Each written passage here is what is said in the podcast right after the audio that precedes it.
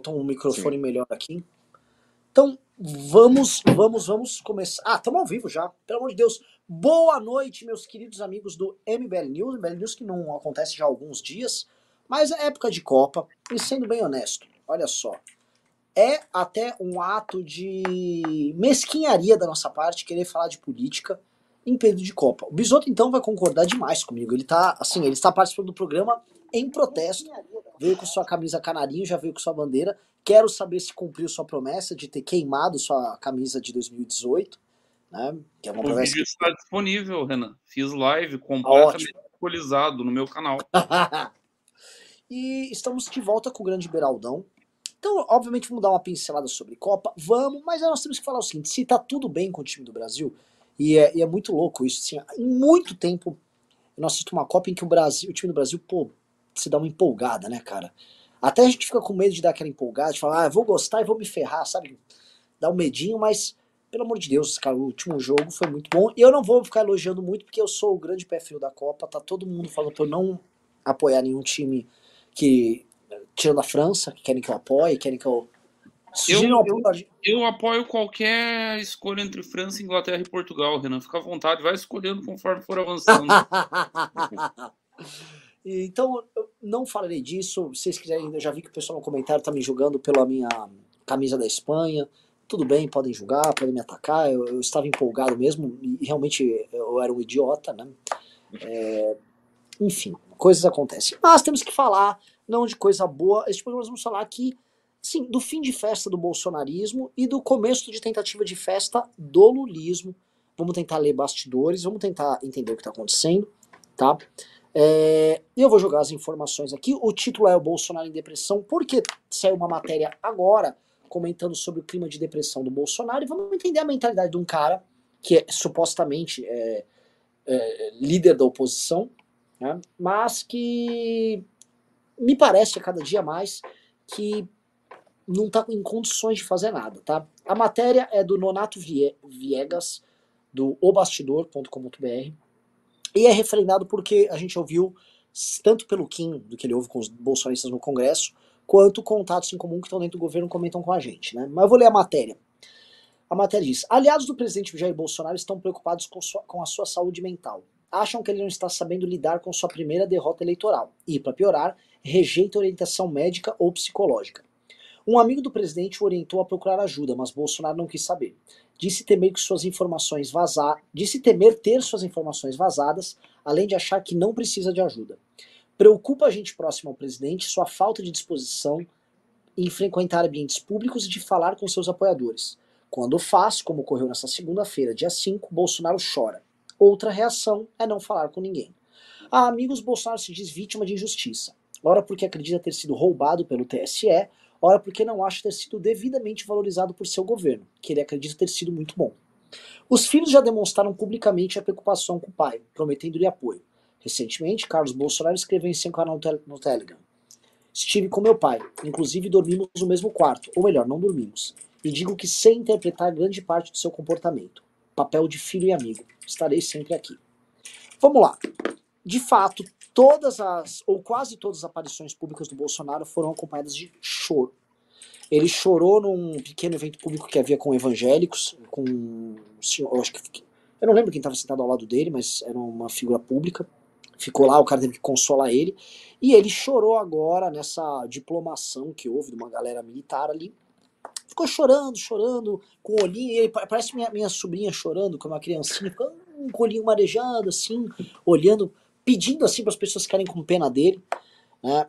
E do outro lado, a gente tem influenciadores enfurecidos uh, provocando essas pessoas irem para frente do quartel. A gente já fez inúmeros, inúmeros programas tratando essa galera em frente do quartel. Eu acho que é até meio idiota a gente voltar a falar ou fazer análise da psique dessa galera. Eu acho que a gente tem que né, dar uma.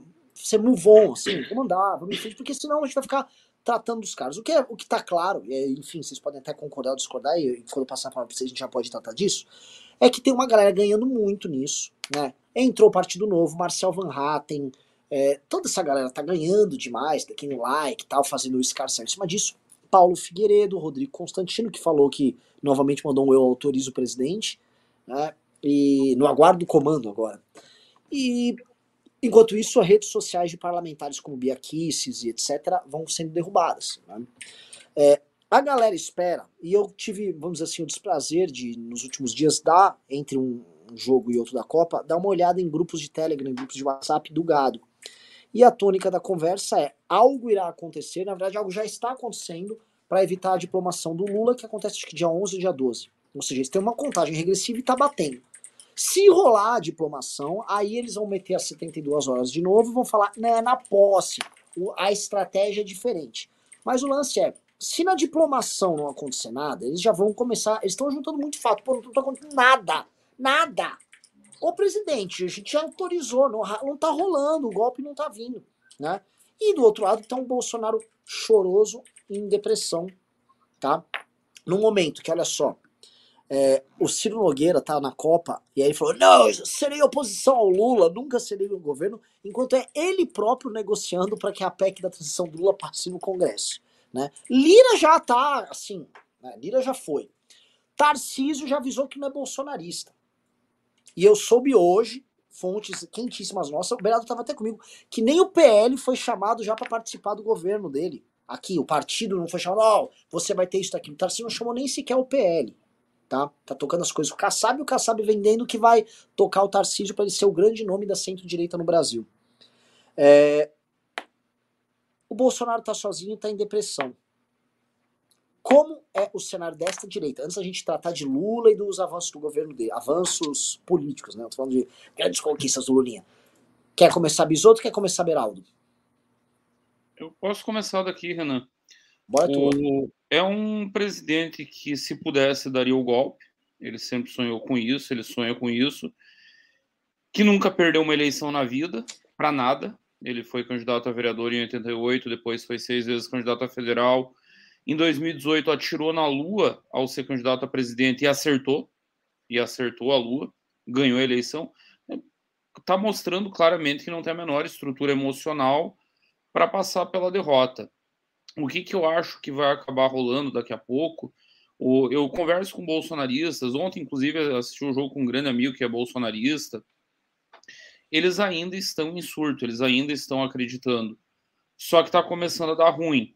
Ontem mesmo eu retuitei um vídeo, no estava rolando no Twitter, de um manifestante de São Paulo, de um desses maluquinhos de frente ao quartel, emputecido na frente da, acho que era da casa do Tarcísio, alguma coisa assim, que tinha mentido, que o Paulo Figueiredo mentiu que estava. Xandão, na, na, casa do Alexandre. Xandão, o Xandão estava sendo preso, era alguma coisa desse tipo, né? Alguma merda dessas. Ele, o, o, o Figueiredo deu o endereço de onde estaria havendo uma reunião entre o Tarcísio e o Alexandre de Moraes. Assim, o, o esse Figueiredo é um, é um, né, enfim. Estamos proibidos de falar palavrões no ar. Fique o registro. Nós temos uma opinião sobre Paulo Figueiredo todos os três aqui têm uma opinião sobre Paulo Figueiredo. Feito o registro. O, o Paulo Figueiredo que ele fez hoje, Renan, no ar na Jovem Pan, da cassação de concessão. Eu não sei até que ponto o STF vai ficar quieto assistindo isso. O, ele claramente pregou um golpe de Estado usando a rádio. Ele fala isso muito claramente. Ele propõe uma guerra civil. Ele diz que se é para o Lula ter, tomar posse, é para ter uma guerra civil fora a irresponsabilidade, a molecagem de um playboy que está vivendo na boa nos Estados Unidos, nadando em dinheiro dos otários que alimentam isso, fica ainda a questão do que o STF vai fazer, se vai continuar permitindo uma concessão do tamanho da Jovem Pan pregar guerra civil e golpe de Estado. Agora, a depressão do Bolsonaro é facilmente explicável. Primeiro, pela falta de estrutura psicológica. Segundo, ele imaginou sei lá, na cabeça doentia dele que talvez os Estados Unidos apoiassem, os Estados Unidos largaram ele na chuva. Os democratas estão em relação carnal com o petismo. O, vem Jake Sullivan para bater papo com o Lula e marcar agenda na Casa Branca. Obama parece que está confirmado para posse. É, é esse o nível da relação do petismo com a Casa Branca democrata. E aí ele está isolado, está perdido, não sabe o que fazer. O Bolsonaro nunca foi um construtor, nós já cansamos de falar isso aqui. Ele não construiu o 18, ele não construiu a queda do PT, ele não construiu impeachment, ele não construiu nada. Ele simplesmente surfou. Como é que esse Bolsonaro vai se comportar agora com a responsabilidade de chefiar esse campo? O Tarcísio deu uma paulada nele na entrevista. Para mim, o, o líder da matéria, manchete, inclusive, não era o Tarcísio dizendo que não é bolsonarista raiz. É ele dizendo que já intimou o Bolsonaro para sair da letargia e liderar esse campo. Tipo, ó, você é um frouxo, você é um covarde, você devia estar liderando a gente aí, você devia estar lidando com a PEC, você não está fazendo nada. Você está completamente morto. Caminha para irrelevância. Eu acreditava, falei isso aqui em outros news, que o Eduardo poderia ser esse cara, por ser trabalhador. O episódio da Copa desgastou demais o Eduardo. O grupo de bolsonarista raiz do Mato Grosso, envolvendo ruralistas. Gente disposta a pegar em arma se precisar. Quando viram a notícia do Eduardo e a desculpa do pendrive, velhinho, terceira idade, gente que poderia acreditar naquela pataquada do pendrive. Não deu, agora chega. Ninguém aqui é palhaço. Nós aqui se ferrando, botando dinheiro, botando boi, matando boi para manter esse pessoal na frente do quartel. E esse palhaço vai brincar de passear na Copa? Não, deu. Deu. Acho que vai haver uma desagregação. Não acho que o Tarcísio seja esse líder, já expliquei o porquê. Eu acho que ele vai fazer um grande governo, tudo desenha para isso. Mas não acho que ele será o grande líder, porque ou você governa no Brasil ou você constrói uma candidatura presidencial. Eu acho muito mais viável uma candidatura do Danilo, sem estrutura nenhuma, sem partido, sem nada, porque ele está livre, ele pode fazer política, coisa que o Tarcísio não pode. O Dória tentou, tá aí o maior exemplo, saiu de São Paulo. O São Paulo cresceu mais do que a média, tinha um Dream Team no secretariado, tinha lá o Meirelles, secretário da Fazenda, só cara top. E qual que foi o resultado? Saiu da corrida com 3% das intenções de voto. Então, o Tarcísio não vai ser esse cara. Acho que se abre um vácuo. E acho que esse vácuo está aí para ser ocupado. Alguém irá ocupar. Nós temos uma vantagem, nós temos na frente. Ninguém botou uma alternativa ao bolsonarismo na mesa ainda. Nós botamos. Agora é uma questão de construção. Isso também não acontece da noite para o dia. Não, não vai ser amanhã que vão acordar o Danilo vai estar com 20% nas, nas, nas pesquisas. Mas abriu-se o vácuo. Há um vácuo claro na centro-direita. Pessoal, só me avisem se meu som tá bom. Eu acho que a internet aqui deu uma falhada. É... Bom, vamos lá. Eu acho que a gente tem que analisar esse comportamento do Bolsonaro sobre aspectos mais humanos, no sentido de que Bolsonaro é um fraco, a gente sabe disso. É... Eu não acho que ele tinha assim, um, grande plano, e acho que isso ficou muito claro. Ele não tinha um grande plano para a derrota. Né? Ele não, não tinha uma articulação com Trump ou quem quer que seja para apoiá-lo em algum movimento radical. Eu acho que o que mais doeu ao Bolsonaro, sinceramente, deve ter sido o abandono daquelas pessoas que ele acreditava que de fato viam nele um grande líder. Porque o isolamento do palácio é algo que penaliza demais. Se você não tiver bom senso, se você não tiver um senso crítico e o Bolsonaro não tem, é, você começa a acreditar naquele universo que não existe, que é daquelas pessoas, dos puxa-sacos, das pessoas que ficam ali rodeando o poder para mamar nas tetas do poder. E quando o Bolsonaro perde, essas pessoas são Ciro Nogueira, chorando na Copa. O Lira abraçou o Lula. O Tarcísio não é bolsonarista. Então, assim, até porque ele ajudou muitas pessoas a conquistarem mandato, essas pessoas hoje têm outra agenda de exercer o poder, exercer o mandato para os próximos quatro ou oito anos, e o Bolsonaro não tem mais. Então, eu acho que lidar com esse afastamento das pessoas, lidar com a diferença de perspectiva dele próprio para essas pessoas que ele criou, ele criou uma Damares, ele criou o, o astronauta, ele criou o Tarcísio, ele criou todas essas pessoas essas pessoas hoje estão noutra vibe, não estão na vibe dele. Então ele ficou ali realmente isolado. Eu acho que a solidão ela é muito penosa, sobretudo por alguém que viveu ali cercado de puxa-sacos é, por, por anos e, e não está sabendo lidar com isso. E cada dia que passa, ele tem menos possibilidade de ser líder de qualquer coisa, porque a mensagem que ele passa para essas pessoas que estão vivendo de forma completamente surreal. Elas, assim, pessoas que estão vivendo no mundo paralelo do WhatsApp. Eu conversei com uma senhora de, sei lá, 50 anos de idade, bem de vida, nesse final de semana, que está estocando comida, porque, segundo ela, existe um plano comunista de eliminar pessoas. Tem muito brasileiro, então tem que matar os brasileiros e o Lula nessa orquestra comunista vai matar os brasileiros de fome. Então ela está estocando comida. Olha o nível da loucura. Então, essas pessoas estão assim consumindo esse tipo de informação e vivendo de uma maneira muito extrema, e isso não permite que o líder do movimento seja fraco. Esses sinais de fraqueza que o Bolsonaro passou leva o Bolsonaro a ser substituído assim. É porque não apareceu outra figura que possa ocupar esse papel. E mal ou bem, o Bolsonaro é o cara que até o dia 31 de dezembro tem o carimbo de presidente da República. Então, é muito difícil surgir alguém. Se tivesse assim um Olavo de Carvalho, um cara habilidoso, para eleger talvez um novo líder, podia ser, mas não existe isso.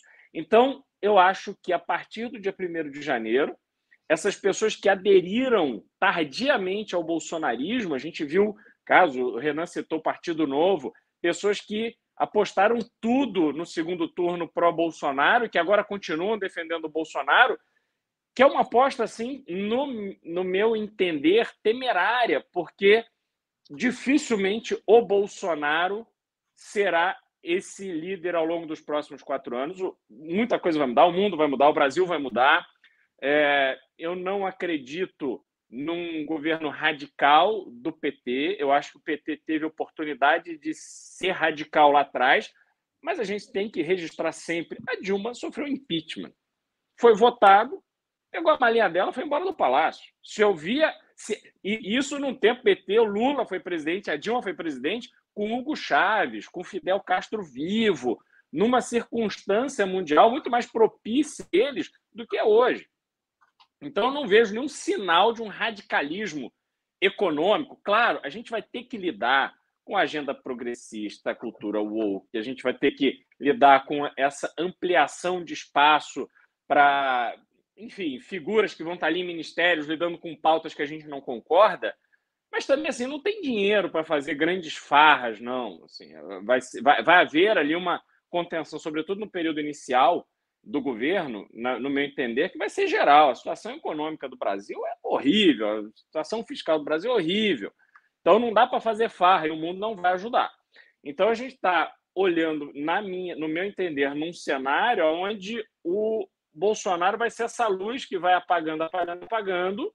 Ele vai encontrar um tamanho para ele, para ele buscar algum outro tipo de cargo, porque também ele não sabe viver sem esse contexto do poder e essas pessoas que abraçaram o bolsonarismo, elas devem estar fazendo uma conta de que disputarão a liderança da direita ou disputarão os núcleos de liderança da direita. E aí eu acho que muita gente vai se frustrar. Olha, muito bom o ponto de vocês dois, porque é, vocês estão indo na, na linha que eu também acho, de que o Bolsonaro ele era um fenômeno mas ele nunca foi um administrador deste fenômeno uh, enquanto oposição uh, e enquanto realização. O Bolsonaro é uma expectativa, né? Pra galera mais nerd, o Bolsonaro era um dever ser. Ele nunca foi um ser. Ele sempre foi um, uma expectativa da realização de algo que os bolsonaristas, quando ele ganhou, deveria ser o governo dele. Ou seja, o Bolsonaro, a pessoa votou em 2018, tinha gente que levava pistola, votava lá, botava 17 na urna tal. Então o dever ser era o governo. E aí o Bolsonaro, logo no começo do governo, mandou: estou sabotado. E aí veio a pandemia, então ele nunca governou. O, o STF não deixava, o Maia não deixava, a pandemia não deixou. E aí ele não governou. E aí ele jogou toda essa expectativa para as eleições num outro dever ser. Ou seja, ele nunca foi, ele nunca se realizou. Ele sempre ficou com expectativa, então, enquanto expectativa, o seguidor dele pôde ser ludibriado. Aí ele criou uma coisa escatológica, né, de uma batalha de fim do mundo, é, ele, os pastores e Deus contra o diabo, Lula tal, e aí ele perdeu. Então, o, o problema que eu acho que a gente tem no, no trabalho do Bolsonaro é que o dever ser dele não foi. E ele vai pedir o quê? Mais uma expectativa? Não, porque olha só, meu governo não aconteceu e ele poderá acontecer se eu colocar de volta. Isso vai demandar agora trabalho. E eu acho que o, o homem tá cansado, tá meio doente. É, o que eu vejo com o Tarcísio é uma coisa que a gente sabe que acontece com todos os seguidores do Bolsonaro, assim, seguidores, assim, deputados eleitos, políticos. É um terror viver sob o jogo do Bolsonaro. É um terror você saber que você pode ser cancelado pelo Carluxo a qualquer momento, que você é obrigado a ter que defender alguma coisa esdrúxula do nada, que você pode pegar um acesso de raiva de alguém dele ali e se dar mal. É um inferno viver é, debaixo dessa espada da, deles ali. Então, quando o cara pode obter uma independência, ele corre e obtém. É, o que o Tarcísio está fazendo agora é muito nessa linha. O Tarcísio só ganhou para governador porque ele era o candidato Bolsonaro. O, o, Beraldo citou o astronauta. Astronauta, pelo amor de Deus. Ele, ele é um senador por causa do Bolsonaro. E aí os bolsonaristas, conhecendo o Carluxo, conhecendo os caras, tão, tão logo eles vejam que uma parte dessa bancada vai querer agir com independência deles, eles vão ficar furiosos e vão partir para um cancelamento. O que eu tô vendo uma galera fazer, que é o, o, Van Hatten, o, o próprio Horde foi nessa linha, muita gente tá nessa linha, é eu vou então, já que, já que é um jogo isso aqui, eu vou falar que eu apoio o capitão, que eu vou brigar com o Alexandre de Moraes, todos eles arrumam as brigas que podem, cada um calculando os riscos envolvidos, e aí eles passam a amealhar uma parte desse quinhão, e muitos deles imaginando assim, será que é o Bolsonaro que vai estar controlando isso daqui a um tempo? A galera quer abocanhar um pedaço desse, desse espaço. E eu não sei se o Carluxo vai ter força para sair cancelando todo mundo, não. Tá? Essa é uma dúvida real que eu tenho. Porque se não vai haver. E assim, eu acho, tá? Que, não vai, é, que o Bolsonaro não é candidato na próxima eleição. Se não há uma expectativa de poder ligado ao Bolsonaro, essas pessoas vão gerar expectativa de poder com outras figuras. A, quem está acompanhando os números do Mourão nas redes sociais e como ele está assim, voando em cima disso, tá vendo? O Mourão tá sendo muito mais líder para esses caras do que o Bolsonaro. Até o Vilas Boas, que não tem nenhuma expectativa de poder, tá. Né? Até os Constantinos e Figueiredos. Eu vi que os olavistas também estão indo nessa linha. Né? Os olavistas também estão eles estão pegando esse discurso, que sempre foi o discurso do Olavo, do golpe e tal, e estão lá incentivando para ver se pegam essa massa para tornar ela a vanguarda revolucionária deles, que eles sempre sonhavam ter na mão, e que o Bolsonaro frustrou eles. Porque não, não vai sair golpe nenhum ali. Agora, o Bolsonaro perder essa liderança, que é uma coisinha, não, não, a gente não crava que a gente fez essa previsão, mas é uma possibilidade. Ela estaria acontecendo a, nas mãos dos seus aliados. Seus aliados, né, como se fosse o Alexandre Grande morreu, e aí todos os reis, eh, todos os generais dele dividiram o império dele em vários reinados. E pode ser o que esteja acontecendo agora. E eles participaram, eles se mataram numa guerra depois. Pode ser exatamente o que esteja acontecendo agora. Porque nenhum deles por si só é legítimo. Se você tirar o Bolsonaro do Tarcísio, o Tarcísio é só um governador sem graça de São Paulo, como São Paulo sempre teve. Todos os governadores sem graça daqui. Se tirar outro que esteja tentando aí, o bolsonarismo do Marcel Van Hatten, ele só é um deputado que não aprova nada. Se tirar esse discurso desses caras, eles não têm nada. Eles não têm entrega, eles não têm grande escala. Tem uma causa aqui, outra ali. Né? Outra coisa, tá? O, o, pra gente ver como o mundo tá andando, né? A bancada evangélica já tá indo montar a agenda dela, já tá indo se compor com o PT, especialmente republicanos no que interessa, vai votar ali por causa do orçamento secreto. A agricultura já está fazendo, porque ela tem que se proteger do Lula. Ela já está fazendo o próximo ministro da Agricultura, está praticamente certo que é o ministro Leitão do PSDB, ou provavelmente vai sair do PSDB. Tá rolando, o mundo tá andando, as coisas estão indo e o bolsonarismo tá ali. Só que o, o que tá tendo é, é um, é um jus esperneante agora no, no pós-eleição, da galera pedindo golpe, da galera chorando, da galera se matando. E o Bolsonaro não tá percebendo que não é mais sobre ele. Ou melhor, que é cada vez menos sobre ele. E eu não sei se isso já é parte da depressão dele.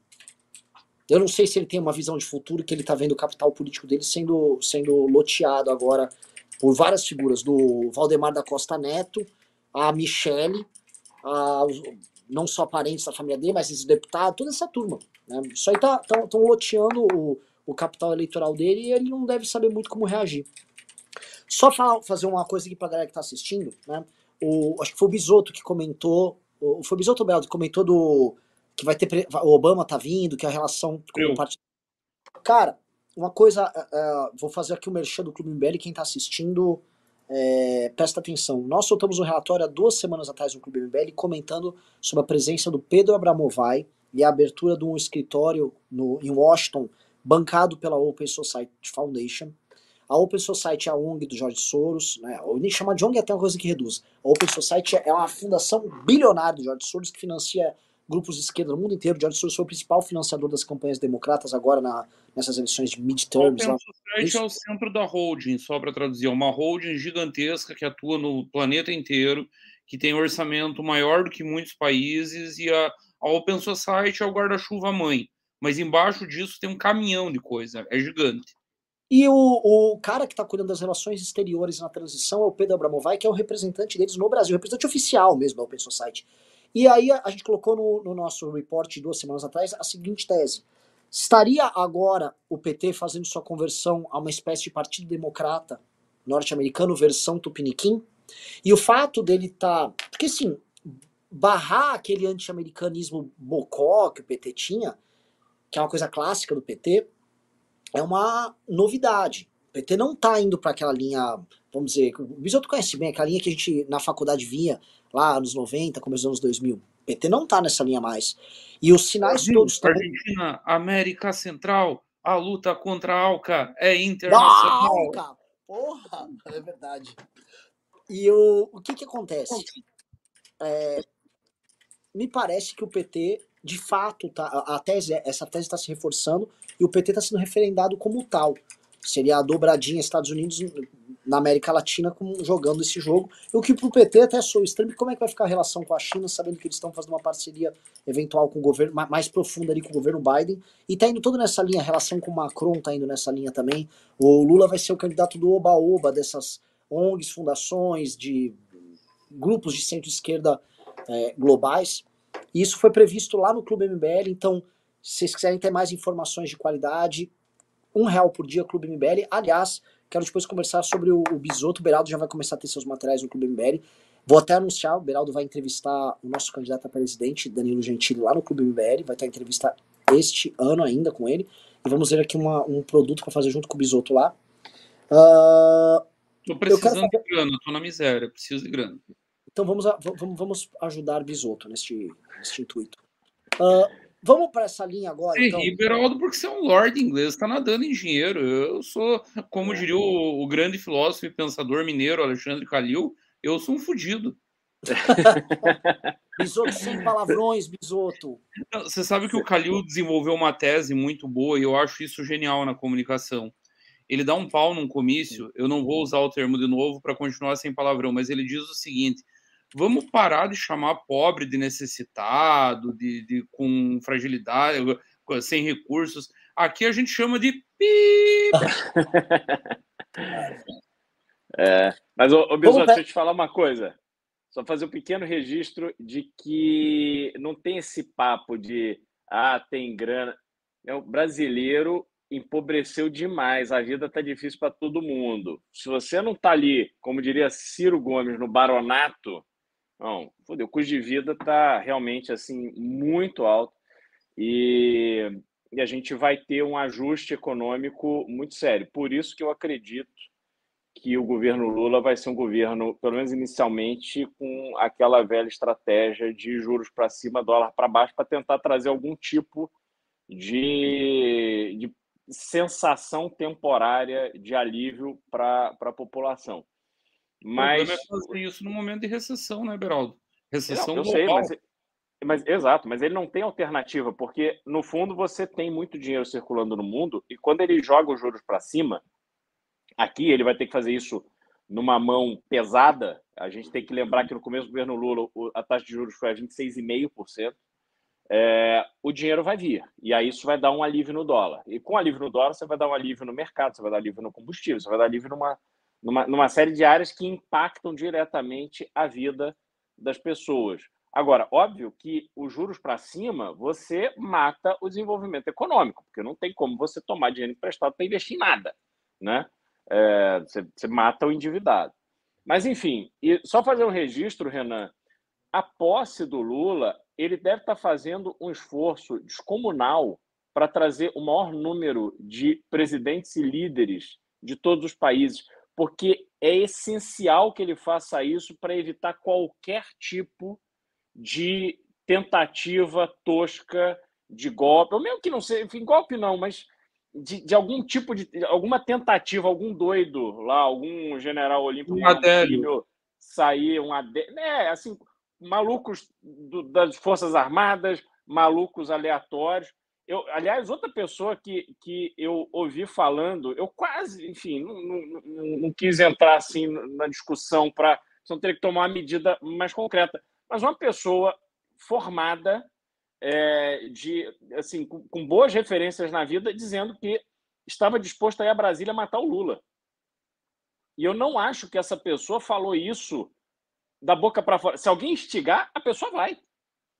Então, se você tem muito doido aleatório e essa presença maciça de pessoas realmente de peso internacional vai ser muito importante para primeiro o Bolsonaro sair humilhado realmente, porque o cara não vai passar a faixa numa cerimônia assistida pelo mundo inteiro. Isso para ele já vai ser assim um, registro é, importante.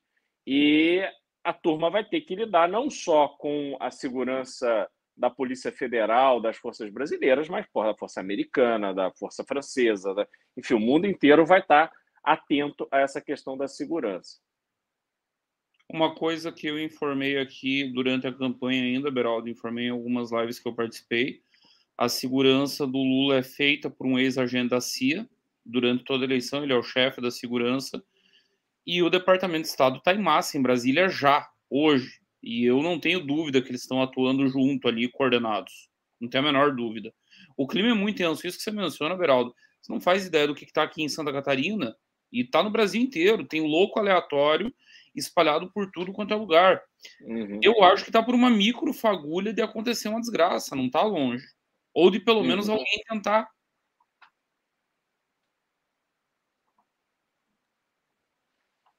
Caiu? Não. Tá ouvindo? Não. Não, não, é eu, eu, o Bisoto pode falar do nada. Eu falei, eita. é o não, bigode. o Geraldo queria falar, por isso que eu parei. Deixa ah, o Geraldo falar. Só falo para elogiar o seu bigode está muito. Está tá totalmente tá preparado para o próximo ano. O, o, o, o Bisoto. vai, até o, vai até a final, se Deus quiser, com o Hexa. Você e... não faz ideia de como você tá feio, Bisoto. A parte boa de ser casado, Beraldo, eu não preciso me preocupar muito com isso. Uh, indo para o próximo, pro próximo ponto aí, para a gente observar, né? Vocês querem falar dessa, desse drama da direita ou querem continuar no, no governo Lula? O que que, o que que vai ser, o que será disso aí? Eu acho que o drama da direita está posto, Renan. A grande pergunta, e eu não sei se alguém de vocês tem a resposta, acho que a grande pergunta que nós temos que fazer é como é que dá para ganhar essa batalha por essa orfandade? Porque eu, eu achei a tua analogia maravilhosa com o Alexandre, eu acho que você tem razão. O, tem vários generais já disputando os espólios do, do Alexandre morto. Bolsonaro é um rei morto já, na prática. O, eu vi a Helena Chagas dando a informação hoje. A Helena Chagas está na transição do Lula, né? Ela foi para aquele grupo de comunicação e ao mesmo tempo segue no 247. Ela falou que o palácio está vazio, que não tem mais gente dentro do palácio. O palácio do Planalto virou um deserto. As pessoas. O, o, Kim, o Kim confirmou isso. E, e, e, eles não estão mandando ninguém mais lá no Congresso, tem nada. Tipo, largou mão. Acabou, o governo acabou. O governo acabou, o cara está completamente isolado. E os generais começaram a disputa. Agora, tem como nós entrar no meio dessa disputa e levar essa galera? Porque ontem, depois, do jogo, e bebendo e conversando com os amigos bolsonaristas, eu senti uma necessidade de liderança muito grande. E não precisa nem ser vinda de dentro do bolsonarismo. Eles, primeira coisa, eles querem alguém que vá para cima do PT. Eu acho que isso é, é o ponto chave. Tem que ir para cima do PT com muita força, desde o primeiro dia. Segunda coisa, eles querem o líder. Eles se acostumaram tanto com essa figura de ter o mito que eles não sabem mais viver sem mito. Eles não vão participar da construção de um projeto coletivo, por exemplo. Eles querem saber, ah, o Danilo, então nós vamos atrás do Danilo. O que, que o Danilo vai fazer? O Danilo tem um plano, como é que ele vai destruir o PT? É isso é o Renan, é o Bisotto, é o... eles querem um líder, eles querem, precisam de um líder e precisam de alguém que capitanie essa oposição ao petismo desde ontem. Eu acho Posso que o Kim tem uma oportunidade, só para completar, já, já te devolvo. O Kim tem uma oportunidade agora na PEC já. E não é sendo tosco como os bolsonaristas estão sendo. Os bolsonaristas entraram numa kamikaze agora, eles vão ser contra o, o, o Bolsa Família de 600 reais. Isso é suicídio. Poderia estar se debatendo eh, ser contra suicídio. Agora sim, eles vão ser contra e vão arrumar briga com o Lira e vão ficar fora do orçamento secreto. A gente só tem que. A gente não pode esquecer que assim, essa oposição do bolsonarismo é em termos. Porque como é que esses caras vão fazer oposição mesmo e ficar fora? Só lembrando, se eles não votarem no Lira para presidente da Câmara, esses caras vão ficar fora do orçamento secreto. Já é o primeiro teste de fidelidade deles. Como é que vai ser isso aí? Porque o Lira vai querer se manter, ele vai fazer um consórcio gigante para ganhar. Né? E aí o, o que tá na mesa, assim, votou comigo, tem orçamento secreto, já acertei com o Lula, vou botar as coisas do Lula para votar. Beleza, vamos ser oposição. Quem consegue, um outro, e quem não tá no orçamento secreto? Quer dizer, desculpa, e quem tá no orçamento secreto? Quem, como é que vai ficar, por exemplo, vamos falar aqui, os deputados bolsonaristas do Paraná, estão no orçamento secreto? Do interior de São Paulo. Meu, essa galera nadou no orçamento secreto agora nas eleições. Nadou, teve um lá no Paraná. É, é, comitê novo é obra, não parava de vir obra pro cara lá. Como é que vai fazer? É, o cara é complicado. É complicado. As pessoas já veem assim, não vou ter mais o governo federal na mão. Eu vou ter que fazer uma escolha. Também não vou ter dinheiro nenhum com obra. Porque uma coisa que o orçamento secreto mostrou é que ele é um porto seguro. Você vira um cara do centrão, sai comprando prefeito faz base. Isso ainda elegeu muita gente. Né? a turma que estava no orçamento secreto realmente teve um bom desempenho eleitoral. É, é a pergunta que eu ia fazer para você, Bisoto, que você estava comentando ali da, dessa, da, da galera que está procurando uma liderança para seguir, está procurando um, um caminho. Uma pergunta de ordem prática. Você não acha que o fato dessa galera estar tá simplesmente pedindo um golpe agora, é, quando a gente for falar, vamos fazer oposição mesmo? Oposição institucional, rua, rede, né? Aquela coisa, sabe, tipo, mundo real. Não é frustrante, porque o cara tá usando crack, ele tá viciado numa droga muito extrema.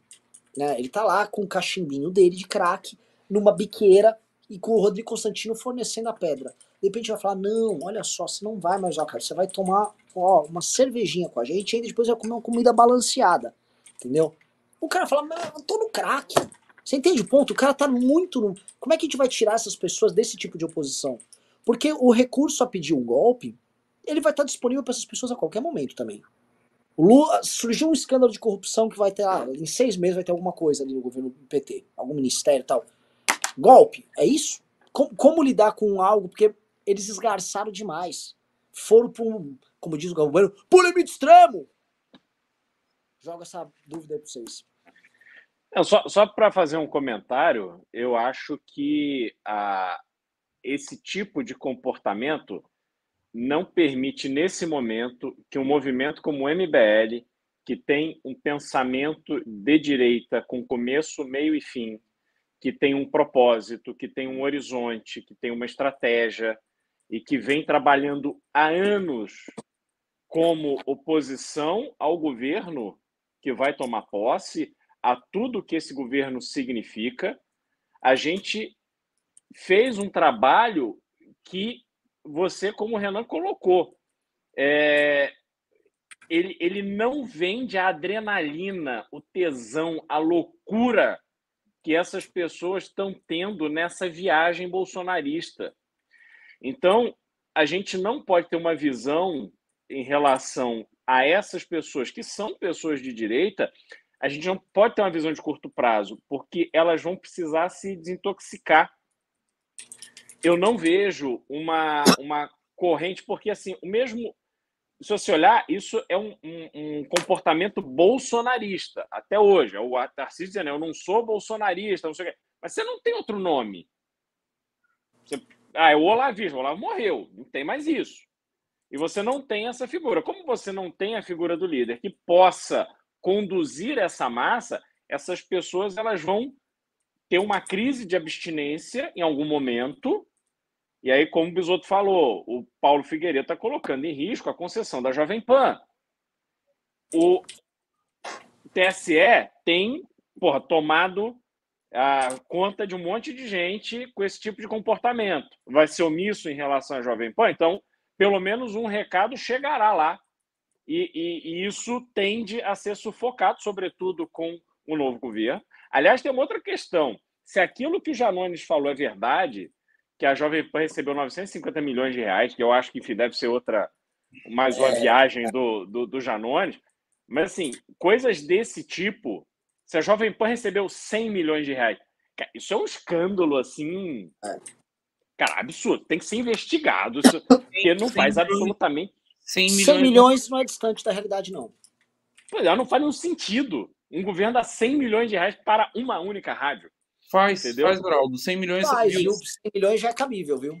100 milhões está dentro da, da, Porque assim. Não, não se você colocar. Porque a lei, a lei diz que a distribuição da verba de comunicação tem que ser conforme a é, audiência. A Jovem Pan é líder disparada. Não, querido. Olha a Globo. Vai comparando. Vai, tipo, você tem que, é o universo da comunicação. Entendeu? Eu não, não vejo. Posso estar redondamente enganado. Enfim, 100 milhões é o nome que a gente chutou. Mas eu acho que assim, isso, isso vai ter uma lupa. E na lupa, no, no nível de loucura que uma Jovem Pan estava vivendo, pô, não tem otário ali. O cara vai tirar o pé. Entendeu? Então, eu acredito. Não, não, não. O Beraldo tá certo. Não vai chegar em 100 milhões nunca, Renan. Eu acabei de bater o dado aqui. No último ano, a Globo, que recebeu um quarto do total da verba publicitária para TV, um quarto foi da Globo, só na Globo. Foi 47 milhões. Então, 200 milhões de total para TV, rádio não vai chegar nisso. Rádio vai dar 100 milhões no total para o Brasil inteiro. Aí a PAN é líder disparado em São Paulo, tem a Gaúcha, que é líder no Rio Grande do Sul, tem Globo, tem Tupi no Rio. Mas tá esquecendo uma coisa, que é onde a, a galera esquece. E eu já vi gente lá falando. A, tem a verba de publicidade das estatais. Que é outra coisa, que não é a Secom. Que é, por uhum. exemplo, a Petro, Petrobras. Vou dar um exemplo. Me falaram. E não sendo Secom não tá, não tá sob. O, o Janones nem tem acesso, que não tá lá nos dados é. que o governo tá. Não é transição. Exato, é. é. SA, além de tudo é uma SA, não é assim. Não, não, não, mas nem falando, é que nem tô falando do argumento do João Nunes. Eu tô falando assim, eu soube de gente dentro do governo que a para não encherem um saco, especialmente pra Globo não encher um saco durante o, o período eleitoral, eles tacaram propaganda da Petrobras na Globo. Soube, não sei se aconteceu, tá? Foi o que falaram. E que era uma prática recorrente com todos os governos. Todo mundo pega as estatais e taca ali e vai. E isso não tá e o pulo assim, do gato da PAN não foi nem esse, tá? O pulo do gato da PAN foi outro. Tô tentando lembrar se foi a Piauí ou quem que fez uma matéria investigativa muito boa sobre como que a PAN faz dinheiro com o bolsonarismo. E não é com o governo. O, a verba do o, o pessoal apurou, levantou no portal da transparência. Os gastos eram proporcionais à audiência, cumpriam a lei. Onde é que estava o pulo do gato? Fornecedores do governo federal anunciando maciçamente na PAN e só na PAN. Os caras não botavam em mais nenhuma outra. Obviamente, isso passa por uma conversa. Ah, você é fornecedor, vem aqui conversar. Querido, você anuncia lá na PAN, tá? Ajuda nós aí, faz favor. Uhum. O pulo do gato veio ali da grana. Eu não tenho a menor dúvida. É, é, bom, jogar aqui. Como é que a Avan escolhe os anúncios dela? Depois eu comento em particular a vocês isso aí. É, é, a Van De tá... modo técnico, o velho da Van é um gestor assim rigoroso segue muitas normas de compliance de modo técnico. É, mas completando o raciocínio do Belo, que a gente acabou entrando nessa, nesse loop aqui, acabou interrompendo ele. Não, é, então assim, eu, eu acho que tem muita coisa ali que vai inibir a manutenção desse fornecimento de crack, para usar a analogia do, do Renan, para essa população que está completamente enlouquecida. E aí, com o tempo, elas vão sofrer dessa crise de abstinência, e aí tem assim processo de, de, de reconhecer que não tem caminho ali onde eles estavam imaginando, é, de buscar um. Então, assim, é um longo processo e a gente tem que ser muito paciente. E como movimento, a gente tem que se manter fiel àquilo que a gente acredita e que é o trabalho que a gente vem fazendo ao longo dos anos, com um objetivo muito bem definido, com o Danilo Gentili trabalhando efetivamente para construir uma candidatura viável e a gente ir alimentando o debate, porque uma, a presença de alguém como o Danilo nesse é, universo do, do, das pessoas que disputarão a eleição de 26 vai obrigar um debate, porque não dá para você simplesmente ignorar a presença do Danilo. O Danilo, ele por si só, ele já movimenta a informação, ele já faz girar a notícia.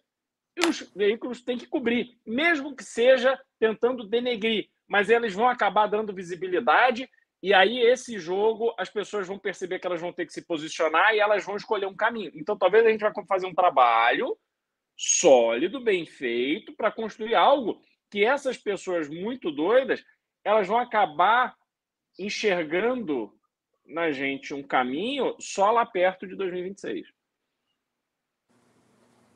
Eu acho isso. É, agora, a, a, o lance é como vai ser o processo no caminho. Eu concordo, eu concordo exatamente assim.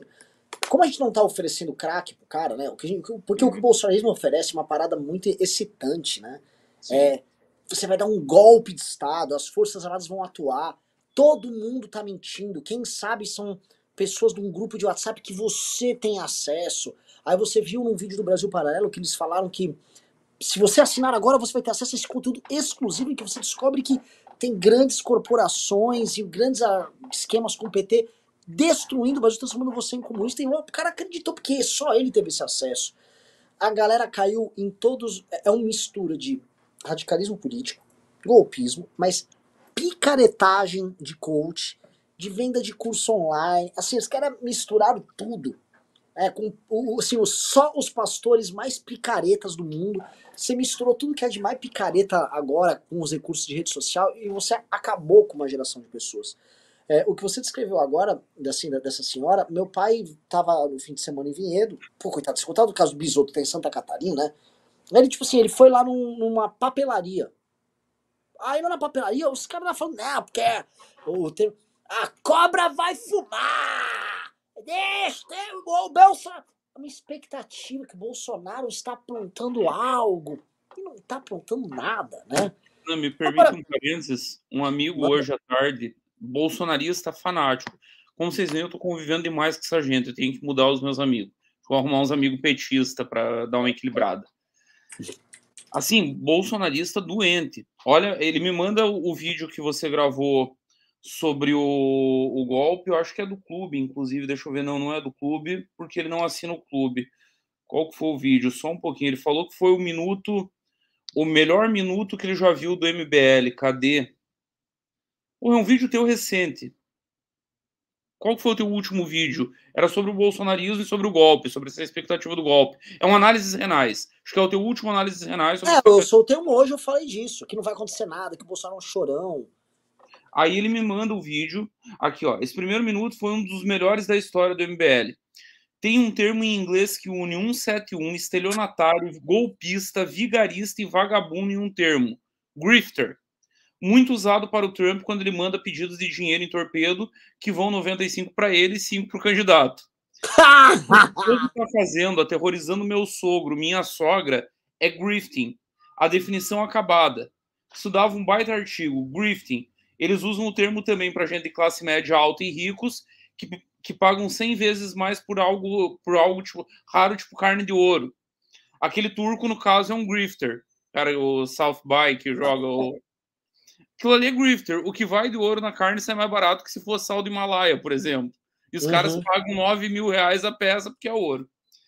Homem torrando 500 reais para cortar o, o, o, cabelo, jeans de 1K, tênis de 2K, nada disso tem um terço do valor real. É isso que você falou, exatamente isso que essa galera vende no, no meio bolsonarista. São grifters, uma mistura de estelionatário, um 71, golpista.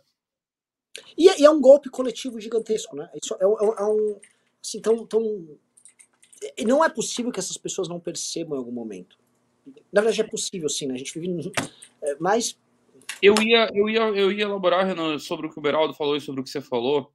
Eu não acho que vai haver desintoxicação. Eu, eu vejo o bolsonarismo como uma seita. Ele tem todas as características de seitas fanáticas, religiosas. Nos Estados Unidos isso é super comum. O que, que acontece com a seita? O micronúcleo vai se reinventar.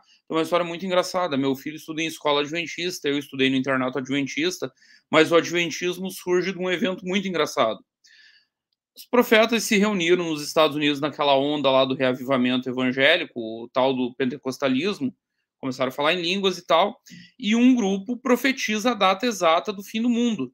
para 1848. Reuniu uma galera em Nova York, saíram da cidade porque Jesus ia voltar, eles queriam ver Jesus chegando no cavalo branco.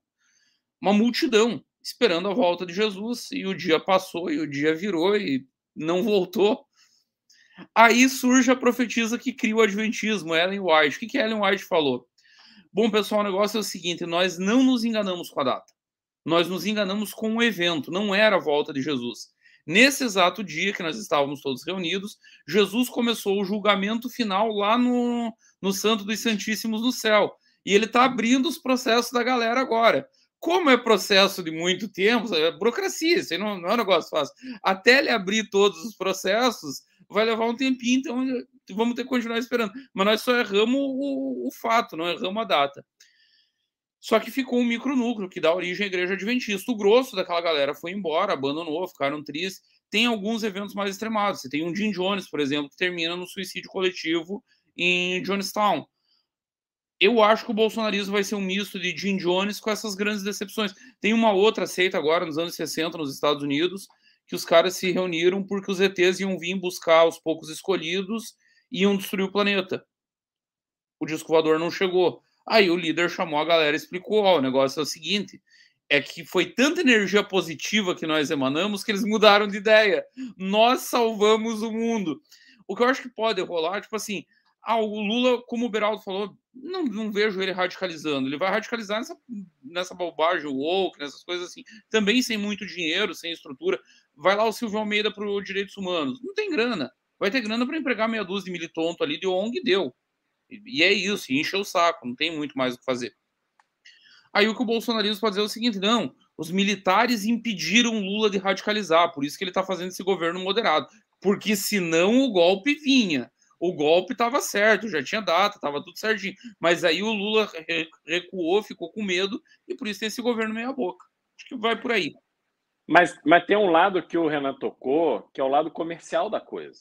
Na verdade, assim, aquela história, né? Todo dia acorda o otário e acorda o malandro, né? E os dois vivem tranquilamente. O problema é quando eles se encontram e aí, de repente, um monte de malandro encontrou milhões de otários dispostos a pagar dinheiro para consumir conteúdos. E, e, olha como foi inteligente a estratégia, porque eles foram minando as fontes de informação oficial e gratuita e aí você fica vivendo naquele universo, e como o Renan falou, você quer pagar para ter aquela informação exclusiva. Você quer pagar para ouvir a pessoa, você quer pagar. E aí vai, é 20 daqui, 30 dali, 50 dali, tá, tá, tá, tá. E aí essas pessoas vão alimentando isso, só que aí você tem um outro lado, que é o que o judiciário está fazendo. Que é indo para cima, e em geral não tem nenhum gênio ali. É, é, é um malandro picareta. Então, esse cara, quando ele sentir no cangote o calor do judiciário, ele também vai procurar outro grupo de idiotas. É que esse grupo do bolsonarismo enlouquecido, ele é muito tentador, porque essas pessoas cara, embarcam em tudo. Em tudo. Eu estou vendo apartamento para alugar. Eu fui visitar um apartamento. Uma moça, mãe de dois filhos, ela me recebeu na casa dela e, enfim, começou aquela conversa tal. Ah, quando é que você vai desocupar e tal? Ela falou assim: não, olha, eu estou esperando é, para ver se o Lula realmente vai tomar posse. E se ele tomar posse, eu, meu marido e meus filhos, a gente vai para os Estados Unidos. Ela nunca tinha visto na vida. E, pois é, porque essa situação é muito preocupante e eu estou fazendo a minha parte. Eu já fui lá para o quartel e tal. Cara, assim, o, o marido trabalha no mercado financeiro, ela tinha um escritório em casa, enfim, tem algum tipo de atividade. Os filhos estudam em boas escolas e ela está vivendo essa loucura, essa paranoia. Então, essa moça, ela certamente já doou é, pro, Pix não sei o que, que supostamente era para ajudar o caminhoneiro não sei aonde. Ela assina o Brasil Paralelo, ela dá grana o que for, e o que precisar, ela está dando dinheiro entendeu? Isso alimenta. Então, assim, há um, uma questão comercial por trás. E eu acho que a única forma de você deter essa questão comercial, como você não tem nenhum grande gênio ali, eu acho que é muito mais pela picaretagem do que pela genialidade, eu acho que o judiciário vai aplacar isso. Aí essas pessoas, de novo, a gente volta naquela no problema que essas pessoas não vão ter mais é, acesso fácil a esse crack que estão deixando elas completamente loucas. É, é, é exatamente isso. Exatamente. Tem uma questão mercadológica que ela é inegável. Inegável. Muita gente está ganhando muito dinheiro com isso. A Jovem Pan, ela não se ela já era maior do mercado, mas ela, ela se tornou disparada a maior rádio. Sabe? Faturou, ganhou. O Brasil Paralelo está no. Vocês vão assim, tem anúncio do Brasil Paralelo em ônibus. Né? Não, o Brasil Porque... Paralelo comprando espaço em TV fechada, né? Eles estão no, nos intervalos do History. E o público que consome History está propenso a consumir o conteúdo deles. Sim. Eu passo o dia vendo alienígenas do passado. É natural que eu queira ver a opinião do Brasil paralelo da cultura do Brasil. E, o, e é impressionante que assim, isso que eu, vocês estão descrevendo realmente acontece com pessoas que têm formação, dinheiro. É assustador. E eu, eu não sei explicar como isso acontece, sabe? Pessoas que têm discernimento, gente que estudou fora, caindo nessas conversas e, e, divulgando, e a pessoa se acha inteligente. Eu não sei se é falta de leitura, porque é uma coisa que a gente sempre comentou, é, como não importa a classe social no Brasil, como a burrice ela é democratizada aqui. A, a burrice, ela tá. Se tem uma coisa que tá em todas as classes sociais, assim, a burrice, ela tá lá. E começa, essas pessoas não eram para ser burras, né? Elas tiveram do bom e do melhor. Só que é aquela coisa do conteúdo bacharelesco brasileiro, né, Renan? Essas pessoas acham que estudar é você botar papel na parede. Se concluiu o curso de direito, você não precisa ler mais nada. Se concluiu qualquer curso superior, você bota o papel na parede, vai trabalhar e acabou. No Brasil, cultura, infelizmente, não é distintivo social. Você vai em qualquer lugar do mundo, as classes altas não se contentam em ter dinheiro, não se contentam em ter um barco estacionado em Mônaco, por exemplo. O cara quer saber a diferença de uma pintura de um Picasso para um Monet, para um Van Gogh, ele quer discorrer, ele não compra um quadro para botar na parede e dizer que o quadro custou não sei quantas centenas de milhares de dólares. Ele compra, ele conta a história do quadro, do pintor, se alimentam de cultura, isso não é normal no Brasil. Isso não é natural do, no, no, Brasil. A, as nossas universidades, elas são pensadas como centros de formação de mão de obra, o que é uma aberração. Elas não são pensadas para formar uma, uma, uma classe alta intelectual aquela elite cultural que o Olavo prometeu formar, que nunca existiu, que nunca passou perto, e que as universidades também não dão conta no Brasil. Então, é um problema histórico nosso, é difícil superar isso. Por isso que, que é Monet, que, que Monet e Van Gogh o que, Bisoto? O negócio é Romero Brito, porra. É coloridinho, é coloridinho, entendeu? Fácil de ver, é divertido. E Beraldo está esquecendo da, da grande artista da, do bolsonarismo. Eu esqueci o nome dela que pinta Lucy Borne. Lucy Borne.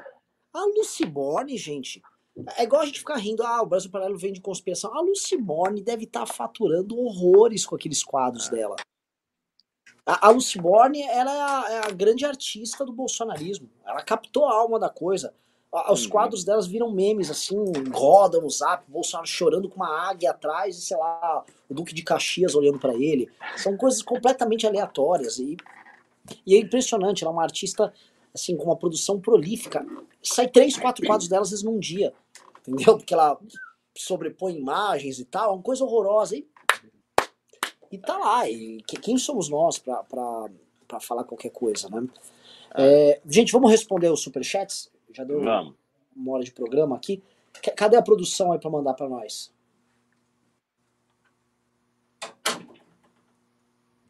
Agora, a gente precisa registrar também essa questão da ignorância, enquanto vem os superchats aí.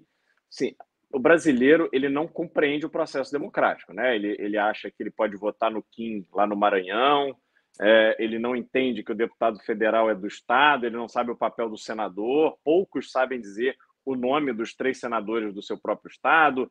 Então, é, essa ignorância do processo é que também permite essas pessoas a comprarem essas teorias de 72 horas, de artigo 142 e não sei o quê. E, e, elas querem ler. Está escrito, vai ler a Constituição, pô. Você não precisa ler a Constituição inteira, mas lê aquele, aquele artigo, entenda o que está falando. Né? As pessoas simplesmente ignoram. Elas se condicionaram a não aceitar nada que questione aquele tipo de pensamento que ela, no ambiente social dela, porque o bolsonarismo teve isso, né? virou uma questão social, é, se você não for bolsonarista, você não convive e nas rodas de amigos. Santa Catarina está vivendo isso de uma forma muito intensa. Então, essa realmente assim virou um mar aberto para ser explorado pelos picaretas. Ó, eu tô bravo com a produção, porque ninguém me mandou nada aqui dos superchats. A pessoa deve estar tá assistindo aqui, mas não mandou, ou tá aqui no chat.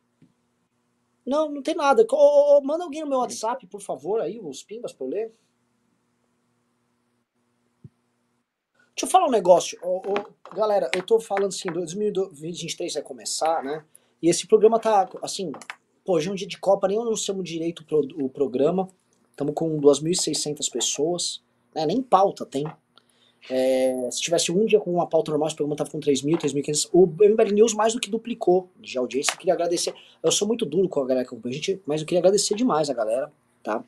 É, e queria falar, assim, a gente precisa que mudança a gente quer ver no programa para 2023? O MBL News surgiu como um programa de bancada, né? A gente uma, tinha uma bancada, a galera fazia de terno. O Bisoto chegou a participar lá no escritório em 2018, período das grandes, da grande Copa do Mundo 2018.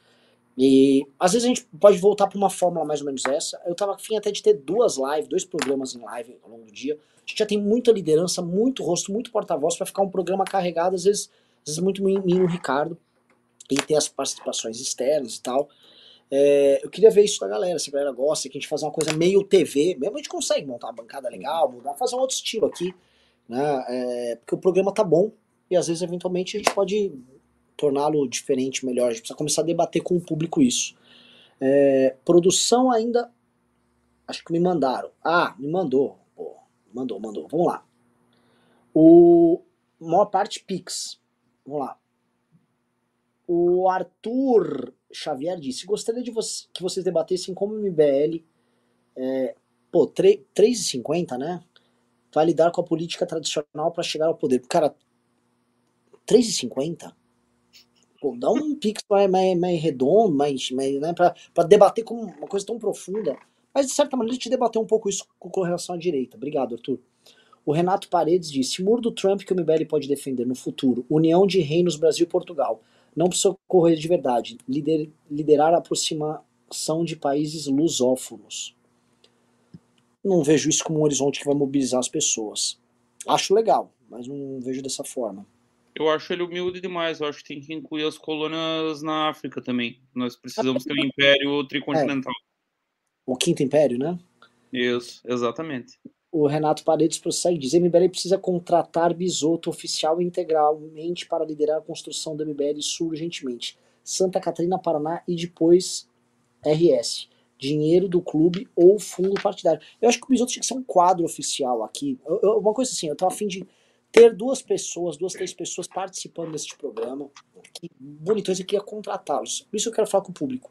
O Bisoto é um cara. O, o, o ama o Bisoto. É, e estou precisando de emprego e de dinheiro. Gosto, o público deve continuar fazendo esse tipo de apelo. Até o Renan me contratar. O Arthur Xavier disse: Gostaria de saber a opinião do Bisa e do Renan Zicador sobre o que casou o 7x1 em 14 e se o Ex agora vai apagar essa chaga. Nada nunca vai apagar a chaga do 7x1. Nós tomamos 7x1 em casa. Nós podemos enfiar 7x1 na Alemanha numa Copa lá e não vai acontecer nunca de apagar a chaga.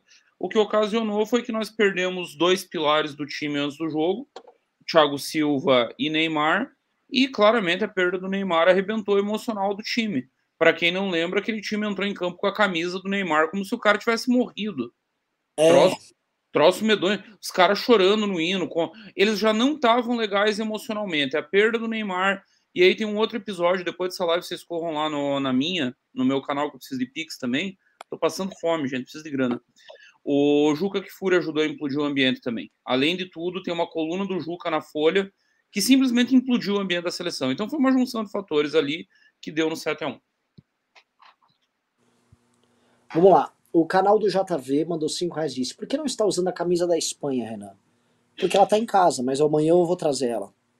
Não, muito não, bonito. não. O JV está muito errado. Clama para ele usar da França, da Inglaterra, de Portugal. Esquece a Espanha. Passou, passou. Agora é a próxima. Ela tá animada com esse time da Espanha. Aquele, não lembro ter falado do 7 a 0 aquele jogo com a Alemanha foi magnífico. O que, que aconteceu, cara? Não aconteceu nada extraordinário, falta verticalidade, falta, falta, querer chegar. O pessoal já deu essa história do Padre Júlio. Ou se prova as denúncias de pedobol, esquece velho. Ficar apanhando de canhoto sem apresentar nada definitivo para recriminá-lo é um tiro no pé. Olha só, é... Primeiro a gente não pode divulgar. Assim, não só a imprensa como o judiciário tem uma proteção assim, bizarra com esse cara. Tá? Mas só aí assim. Tem, esse material tem até no. Enfim, se você pesquisar, você acha. Tem que ser cuidado. Eu tô falando assim, esse cara, o lobby que existe para proteger esse cara é de teoria conspiratória para baixo, assim. Eu nunca vi um troço desse. Epstein é, é, é. passa inveja. O, eu quero dizer o seguinte, né, eu concordo com quem mandou o Pix. Eu não esqueci essa história, como diz o padre Júlio, tanto jovem precisando comer por aí. e, e, e, velho também precisando comer. O Diego Cardena mandou: Minha mãe mora na Espanha há 18 anos e tem um carinho imenso para aquele país, mas não uso camisa de outro país em período de Copa nem a pau. Chupa, Renan. O Bisoto fica feliz, mas assim, todo mundo sabe que eu uso uma, pela brincadeira tal. É, e porque a camisa é muito bonita. Fato. Vai passar a Copa? É uma bela camisa. Peraí, posso só fazer uma observação aqui? Eu, hum. porra, eu não sou uma referência de futebol, eu não jogo bola com vocês e tal. Mas deixa eu só fazer um ponto. O Bisoto acabou de falar dos fatores que levaram ao 7 a 1 falar ah, a coluna do Juca que fúria na folha. Eu tenho uma visão tão diferente. Eu acho que você tem um grupo de jogadores, uma comissão técnica que vão para uma Copa do Mundo. A última coisa que esses caras têm que estar tá fazendo é ler jornal. Porque o que importa é o talento, a concentração, a capacidade de ler o adversário, de conhecer o jogo que espera pela frente. Esses caras ficam lendo coluna. No meio da Copa, eles vão comer filé de ouro. Dane-se que eles têm dinheiro para comer filé de ouro todo dia. Não é esse o ponto. O cara não pode estar no clima de ir para um restaurante, beber, comer, tirar foto e curtir balada. Ou esse cara quer ser campeão e ele trabalha, ele se dedica, ele honra toda a esperança e a torcida que os brasileiros depositam neles, ou eles não merecem isso, cara. Entendeu? Eu fico pé da vida com o futebol por causa disso. A gente fica louco com o time e aí os jogadores estão aí. O cara tá lá para treinar, ele come filé de ouro. Ele perde, ele come filé de ouro. Ele ganha, ele comemora com filé de ouro. A vida do cara não muda absolutamente nada. Entendeu? Fica lá, meu irmão. Sem rede social, só vendo futebol e se preparando para ganhar a Copa do Mundo e trazer o caneco para casa. E aí, se você ganhar, vai lá comemorar, cara. Faça o que você quiser da tua vida. Mas, pô, tem 200 milhões de brasileiros colocando esperança nesses caras. Porra, eu, Cara, não, não, é questão financeira, mas eu fico pé da vida de ver esses caras badalando, tirando foto e postando em rede social durante a Copa. Eu acho que isso é uma puta de uma babaquice. Tudo errado. Beraldo, respeito tua visão romântica, mas se concentração ganhasse o jogo, o time da penitenciária era campeão mundial. Se Macumba ganhasse o jogo, o campeonato baiano terminava é. empatado todo ano. E assim, tua visão é, é, é absurdamente romântica, não, não tem como fazer essa blindagem. Ah, como diria o filósofo e pensador contemporâneo Toguro, em pleno 2022, ano da tecnologia. Século o... do mundo. Assim, esse, a, a, primeira coisa, esses caras são bilionários. O Neymar, por exemplo, é bilionário. Já passou do, do milhão faz tempo. Mas peraí, Bisoto. Pergunta Cara, se, pergunta se um puto executivo, um, um grande dono de uma grande empresa, se esse cara, no meio de uma mega negociação que pode mudar a vida dele, se ele tá lá curtindo, fazendo oba-oba em boate, cara. Porra, não tá. Entendeu? Não tô falando isso da boca para fora. Mas o Neymar, o, a seleção você tem que ter foco tá. nas coisas que você tá fazendo, cara. São 30 dias. 30 Geraldo, dias, só isso. Eles saíram Porra. jantar. Eles saíram jantar. O jantar dos caras é esse. Você acha que a Espanha vai jantar no, no, no dogão da esquina? Não é aonde, Bisoto. É a farra, Agora é, é a foto, é, entendeu? Porra, eu acho que. Você sabe, sabe qual que é a crítica à Alemanha hoje com a eliminação? Caiu o diretor lá de seleções, o Bierhoff, o, ele caiu. A grande crítica a 18 e 22 que está rodando na Alemanha é, é, o, é o exato oposto do que você está criticando nessa seleção. Você fala dessa porosidade, desse contato excessivo com o mundo exterior. Os alemães estão putos porque o, a seleção deles se isolava por completo. E estão dizendo que esse isolamento foi decisivo. E o último acerto que eles dão para o Bierhoff é na concentração de 14. Lembrem onde que eles ficaram em 14, Renan? Lá na Bahia, interagindo Sim. com a população, foram visitar a cidade. Eles dizem que foi o último grande acerto dele. Que em 18 ele isolou a galera no, na Rússia e agora ele fez de novo. E eles acham isso um erro. Não tem receita de bolo. E eu vejo o futebol como entretenimento, Beraldo. Eu até trato Copa como guerra. Mas é para me entreter, eu não vou ficar preocupado com a vida dos caras. Eu sei que os caras vivem uma realidade que não é a minha e que já desconectou eles completamente da realidade desde que eles assinaram o primeiro contrato com a Europa. O, o só para terminar, eu, eu, só fiz o um registro. Eu não tenho absolutamente nada a ver com a vida que eles levam. Eu só estou dizendo que durante a Copa do Mundo, vai jantar lá no hotel, cara. Fica quieto lá, vai chamar o, o Ronaldo Gordo lá, bate papo, conversa, mas não sai por aí, porra, tirando o céu, postando em rede social. O cara fica preocupado com o que tá fora. Tem que estar tá preocupado é lá com o jogo. Mas enfim, é, fecha parênteses aqui. Sabe desde quando que vem essa crítica? Só para não completar esse parênteses. Desde 1950. E não tinha rede social. Um dos motivos que os cronistas da época deram para não é perder é a festa que virou antes da final, com visita Matava uma festa, isso é fato. Não, teve balada no Catete. O Catete teve uma festa na noite anterior à, à decisão que amanheceu. Amanheceram é, com o Getúlio outra na coisa, naquela época era muito em, em mídia impressa. E o pessoal Sim. mandou rodar os jornais que o Brasil campeão. Tipo, tu falou, é óbvio que vai ganhar. E assim, eu não vou perder a manchete. Eu preciso pá, pá, pá, mandar. O pior, a, a, decisão contra o Uruguai, que todo mundo trata como decisão, não era decisão porque era um triangular final. triangular, o né? empate teria dado título. Se o Brasil é, empata, é. aquele jogo era campeão. Não tinha como perder. É. Vamos lá. O Jonathan Castro disse: vai entrar o agora mete o pau no Bolsonaro. O que vocês acham? Não é agora, já faz tempo. E ele não existe mais. Quem é vai Traub? Não, sucesso. Jéssica Oliveira disse: Na opinião de vocês, o que seria fatal para a dissolvência total do bolsonarismo? Gostaria de ouvir a opinião dos três. Renan, espero receber você e o Arthur em Juiz de Fora no que vem. Abraços, gente. Galera, falando Juiz de Fora, tá? É, falando em viajar para outros estados, eu prometi que a gente vai ter turnê e ela já começa já tem data. Dia 15 de janeiro, nós vamos pro Rio de Janeiro fazer um evento, tá? Tá todo mundo aí do Grande Rio convidado. Dia 15 do 1. Vai estar tá time completo lá. E nós vamos anunciar a chegada de um parlamentar do MBL no Rio de Janeiro. Nós vamos fazer a festa, o evento de anúncio vai ser lá, tá? Para você participar, são poucos ingressos, o lugar não é grande, mbl.org.br/rio mbl.org.br barril. O nome achei maravilhoso, é o Tour de Bond. Né? Então, então, maravilhoso. Galera do Rio, dia 15 estaremos todos aí. Tá? Uh, sobre o, o que seria fatal para dissolver o bolsonarismo. Alguém quer comentar? Não existe bala de prata. Não tem nada que vá dissolver o bolsonarismo assim da noite para o dia. O Beraldo foi muito feliz falar de desintoxicação. É um processo a longo prazo. Não, é, não tem magia, não existe magia. Ah, amanhã o Bolsonaro faz não sei o que e dissolve. Não. 700 mil mortes não dissolveram, gente. Calma. É. O, vamos lá. O Arthur Henrique disse: Renan, veja a letra da música Fátima do Capital Inicial, escrita pelo Renato Russo. Ele descreve exatamente o que está acontecendo no Brasil e no mundo. Uh, e os olavistas falaram que já abandonaram o bolsonarismo há um tempo. Eu segui as contas do Twitter dos olavistas, eles estão cheios de ódio com o bolso. Eles estão, mas eles querem, vamos dizer, se alimentar da mesma fonte. Então eles batem, mas também dão uma bajulada. É, é uma relação parasitária, até porque eles não têm mais Olavo para sustentar eles. Exato. O David Machado disse: sou bisneto de alemães. Esse bisoto em outra live afirmou que o fenótipo típico de um racista era ser loiro de olhos azuis. Qual a diferença desse infeliz a um racista? Não vejo. Deu-lhe deu uma porrada aí, bisoto. Assim, eu, eu, digo uma coisa, bisoto. Está proibido falar mal de pessoas, especialmente mulheres loiras de olhos azuis nesse programa, tá? Eu só queria não fiz o Tour de Blonde pra isso acontecer aqui, não, Bisotão. Elas olham, Renan? Pra mim, não, né? Tem que lutar muito. ah, se eu fosse mais alto.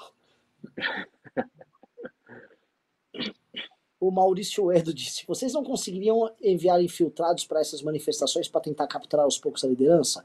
Incentivando a oposição e falando que Bolsonaro está mandando. A gente já mandou várias vezes infiltrados, mas assim, esquece, gente. Esquece. O lance tá assim. A hora que a gente fosse lá para causar, para inventar umas mentiras, tipo, ó, oh, prenderam de novo Alexandre de Moraes, ah, chegou um ET. Ou seja, e zoar essas pessoas, não tem o que fazer. As pessoas não vão. Outra coisa, tá todo mundo muito orientadinho ali. quem está no, nos locais, tirando. A, eu tenho visto o perfil, já que o rapaz não gosta de fenótipo racial, eu vou usar um de um etário. Vou praticar etarismo agora aqui. A massa é composta de velhinhos que estão fazendo do bolsonarismo sua interação social. Jovens vão para balada, os velhinhos vão para a porta de quartel se manifestar. Só que quem fica nesses acampamentos são basicamente o que leninistas diziam que são quadros profissionalizados do bolsonarismo. É gente que está recebendo, é, é, gente que. Vocês não viram a organização desde o primeiro dia? Horário para café, almoço e janta, local exato para o banheiro químico. Gente, isso é coisa profissional. Amador não faz isso, demora para aprender. Não é rápido assim. É fluxo logístico de alimentação. Muita alimentação, muita carne, furgão fechado chegando. Então não, não tem nenhum bobo ali. Os bobos são a massa, esses velhinhos que acreditam em tudo. Mas quem tá ali não tão orientadinho, como o Renan falou. Olha, é, a gente organizou um acampamento que chegou a ter 300 pessoas na frente do Congresso. A gente chegou a ter um prefeito do acampamento. Tá? E o MBL não tinha esse nível de organização que tem hoje, nem que esses caras estão tendo. A gente precisou ter um prefeito, você começa a ter departamento de logística, tinha que ter pessoa que cuidava do almoxarifado para receber doação, a coisa começa a ganhar uma complexidade que eu, eu tava lá como um né, comandante, lá eu nem era o prefeito, tinha um prefeito que era o Cheruli, que era o cara que cuidava, eu só tô pedindo doação na internet, chega aí as coisas, é, é muito complicado. O que esses caras estão fazendo em escala nacional, esqueçam. Tá? A gente era o único acampamento que tinha ali na frente do Congresso Nacional e na frente do Congresso Nacional. O que esses caras fazem hoje é, tem Rondônia um monte de acampamento, tem Belém do Pará, tem Santa Catarina, tem São Paulo. Nesses Todos locais mais extremos que você mencionou, inclusive, a galera armada, pesado, em Rondônia a polícia foi tentar desfazer uma barreira lá e saiu debaixo do bala. Sim, sim. O que tá rolando ali, assim, é uma coisa. subiu muito de nível. Vamos lá, próximo aqui. Uh, o Sérgio Murilo falou: seria legal se o MBL colocasse uma meta de cada aluno da academia conseguir pelo menos 10 assinaturas por semana para o partido em um ano seriam centenas de milhares de assinaturas, umas 500 mil. É muito louco que eu tava falando hoje com o Beraldo, tá? Eu vou dar um. falar uma coisa já para vocês, que eu peço mesmo que vocês façam. Sim, os alunos da academia vão participar ativamente da construção do partido e vai ser inclusive forma de conclusão de curso da turma de 2023 e da turma de 2024. Tá? A, a, a, aprender a coletar assinatura é aprender a fazer política. Então, esses alunos eles vão ser parte de uma construção para serem membros do partido.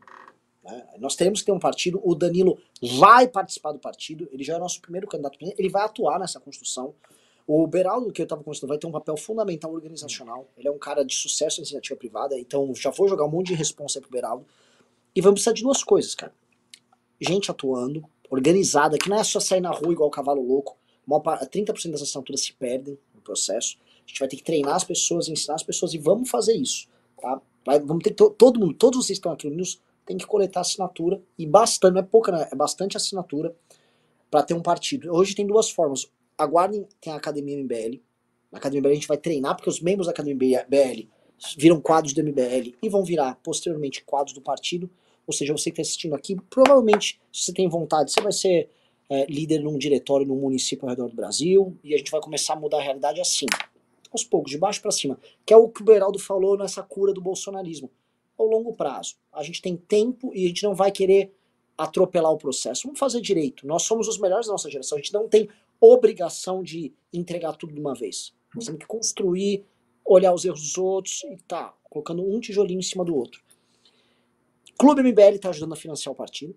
Então, quando vocês estão doando para o Clube MBL, que basicamente está recebendo um baita, assim, não é parece que não é uma ajuda, está recebendo dezenas de conteúdos diariamente, streaming, vídeos, é um negócio fabuloso, relatórios fabulosos também, então ajuda no Clube MBL, é um real por dia, e ser membro da academia para você construir. Inclusive tá tendo a, a, vai acabar dia 15 a pré-inscrição para a academia MBL, tá, de 2023. A gente está mantendo o preço de 2022 para 2023 para quem já fazer o pagamento agora. Pagamento Posso um conteúdo para o clube, Renan? Manda. Eu acho que você deveria fazer um documentário com o seguinte título: Tour de Blonde ao alcance de todos. Isso seria um programa de governo. Nossa, não, explicar, não, não, esquece governo, isso vai demorar, nós vamos precisar de tempo. Quatro anos no mínimo, se nós acertar muito, tiver sorte ainda. Mas o cidadão comum que escutou aqueles áudios do Arthur e ficou sonhando com aquilo, imaginando as possibilidades, pensando no quanto a vida poderia ser mais feliz no leste europeu, mas ele não sabe como, se dá os macetes ali, como que ele vai na, como que ele consegue o visto, quanto que custa a passagem, se é melhor comprar com um ano de antecedência, aquelas dicas que estavam lá, você pode aprofundar, ao invés de ir para o litoral, ir para as cidades do interior, procurar os supermercados, não ir para fico... ir para supermercado.